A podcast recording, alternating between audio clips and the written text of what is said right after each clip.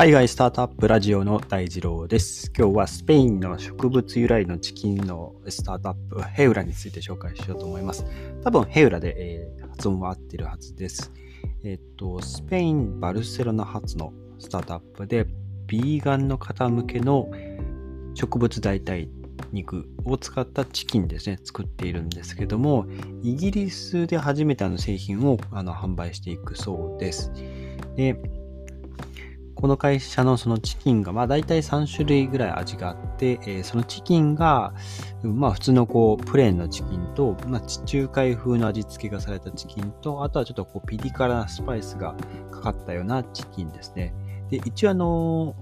プラントベースチキン、ビーフ、ポークとあるので、まあ、チキンだけじゃなくて、えっと、ポークだと、これはまあ、ソーセージですね。New って書いてあるので、最近出たんでしょうか。で、プラントベースビーフの方は、ミートボールとハンバーガーのパティですね。はい。あの、昨日はパティパティって言ってて、あの、普通にパティってあの、お肉、あの、ハンバーガーに挟まってるお肉のことなんですけど、普通にバンズ？あの、パン、パンの方だと勘違いして、なんか疲れてたのか、パティか、パティがバンズのことだと、こう、どっちがどっちかわかんなくなってたので、あの、非常に、あの、まどろっこしくて申し訳なかったとと思いました。で、それはさておき、えっと、100%植物由来のチキンですね。えー、ヨーロッパ産の、ま大豆、オリーブ油、塩、スパイスから、このヘウラの植物由来のチキンが作られていますと。で、今、スペインと、えー、ポルトガル、フランス、オランダ、シンガポール、香港、チリ、あとはまあイギリスとか、そういった地域で、えー、およそ3000箇所で、この、えー、ヘイラの商品が販売されているというところで、まずは、このヘウラの地元バルセロナで、実際にその地元のレストランですね、あのメニューとして販売、まあ、提携しているというか、えー、地元のレストランでヘウラの、えー、植物やチキンを提供しているということで、まあ、まず、まあ、地元からこうブランド認知を図っていくっていう戦略ですね、をとっていますというところです。で、まあ、こういった植物由来の、まあ、チキン、まあ、肉をそもそもその肉以外の、まあ、植物、えー、大豆とかを使って、えー、作るっていう、まあ、その手法自体が、まあ、地球温暖化を救うっていうところと、まあ、食肉を生産していくコストですね。はい。まあ、人件費とかもそうですけど、えー、まあ、牛さんとかを育てるための広大な土地も必要なく、まあ、研究室で、えー、作るっていうところもありますし、まあ、そこまでその、牛さんとか豚さんとかに餌を、え、持ってくるその燃料代とか餌代とか、まあそういったことも不要になってくるよってところが、えー、積もり積もって、えー、地球温暖化、まあ、二酸化炭素の 排出ですね、を抑えることができると。で、まあよくこの植物代替肉のお話が上がるときに挙げられるのが、まあ、牛さんですね。まあ、牛さんがゲップすることで、えー、メタンガスっていうのが、えー、大気中に放出されると。それが、えっと、従来の二酸化炭素の、まあ、3倍以上ですね、の、えっと、濃度が高くてですね、えー、地球を温めていくという、まあ、悪影響があるので、まあ、牛さんを、まあ、育てるのをやめて、えー、植物由来の肉を食べていきましょう。で、あの、まあ、いろんな国でですね、あの、週に1回は、えー、肉を食べる日を減らしましょうとか、まあ、そういったこう活動が、えー、広まっているという状況ですね。はい。で、他の植物由来の、えーまあ、チキンとか販売している会社でいうと、ダーリンフーズっていう会社もあって、まあ、ここも同じく、えまあ、大豆とか、えーまあ、ひまわり油、えー、塩とか、あと天然の香辛料を、えー、使っているのが特徴ですね。えー、胡椒、えー、ジンジャー、ナツメグ、えカルダモンとか、まあそういったいろいろ、特殊なあのスパイス使って作っている会社も、えー、一部こう、まあ名を馳せていってるような状況ですというところですね。はい。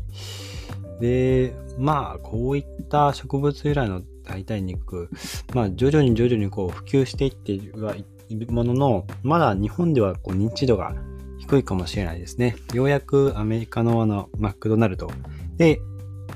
えっと、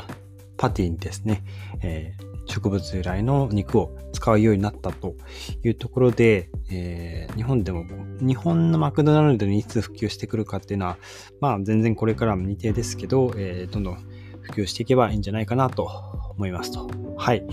いうところでですね、えー、フードテック、まあ最近はそうですね、まあ僕が気になったのは、あの、確かマッシュルームはキノコで、えっと、ミーティーって、ミーティーっていう会社だったかな。確か、あの、キノコでお肉を作るっていう、まあ、確かマッシュルームのその、まあ、繊維が、あの、肉を、肉のこの繊維と近いっていうところで、えー、キノコを使って、えー、肉を作ったりとかをいろんな植物由来とはいったものの、まあ、基本的に大豆から作ることが多いんですけども、いろんなこう材料を使って、え、お肉のそのまあ、食感とか風味とかあとはこの血の滴る感じとか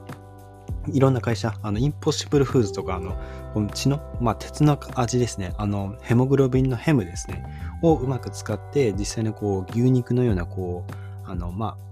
独特のこの肉汁っていうんですかね。あれをこう再現してたりとかするですね。なので、結構いろんなこう、ブランドによって、あの、色、色というかこう、あの、商品の、こう、差が出ているなっていうところで、非常に注目だなっていうところ。あとはまあ今、植物代替肉、そういったこう、フードテックに寛容な地域、まあ、国が、やっぱりシンガポールですね。はい。あの JUST フード、えー、 JUST、あ、 JUST Egg か、今は。 JUST Egg ってところがですね、えー、 JUST Meat っていう、あ、 GOOD Meat か。ごめんなさい。 GOOD Meat っていう、あの、チキンをですね、え試験管、まあ、培養して、えー、作ると。で、それを実際にそのレストランで、提供するというところを、まあ、認可したシンガポールの食品局、えー、食品庁ですかね、が、実際に認可を出して販売していたりするので、今そのフードテック界隈で非常に進んでる国で、まあこう新しい、まあ食品のえー、使用を許可する、まあ、テストを許可するっていうところだと、あ、民間に対してですね、ところだと、やっぱシンガポール非常に進んでるなって思いますね。あとは、シンガポール続きであれですけど、あの、ドローンとか、あと、水陸、あ、水陸じゃない、えっと、垂直でこう、上がっていく、こう、浮いていくようなこうドローンとかですね、えー、あとは、えー、電気で電気を使ったあのヘリコプター、あの要は滑走路が必要のない、えっ、ー、と、こう垂直にこう浮いていって、で、そのままこう垂直に、えー、着陸するっていうような、えー、滑走路が不要な、えー、小型のこうドローンというか、セスナというか、まあそういったこう試験飛行も、えー、許可しているのが、まあ、シンガポールなので、今後、まあ5年とか10年とかで一気にその世界のその最先端の技術が集まるのが、えー、まあ最先端の技術が民間？民間というかこう一般の方が享受できるようになるのはシンガポールが意外と近いのかなっていう感じがしますね。なので、例えばですけど、えー、宇宙旅行、今、ブルーオリジンとか、えーまあ、スペース X とかが民間のこう宇宙旅行をどんどんどんどんこう開発している商業飛行ですね、をどんどん推し進めてますけど、えー、実際にこう乗れるようになる、乗れる、うん、サービスとして展開できるようになる地域はこう、シンガポールとかドバイとか、なんかそういったこう地域になってきたりするのかなと、えー、ちょっとシンガポールの話しながら思いましたというところでですね、えー、ちょっと話、最初の話に戻りますけど、えー、今日はスペインの植物由来チキンのスタートアップのヘウラっていう会社ですね、ついて紹介してみました。今日のエピソードが役に立ったいなと思ったら、ぜひフォローよろしくお願いします。それでは皆さん素敵な一日をお過ごしください。また明日お会いしましょう。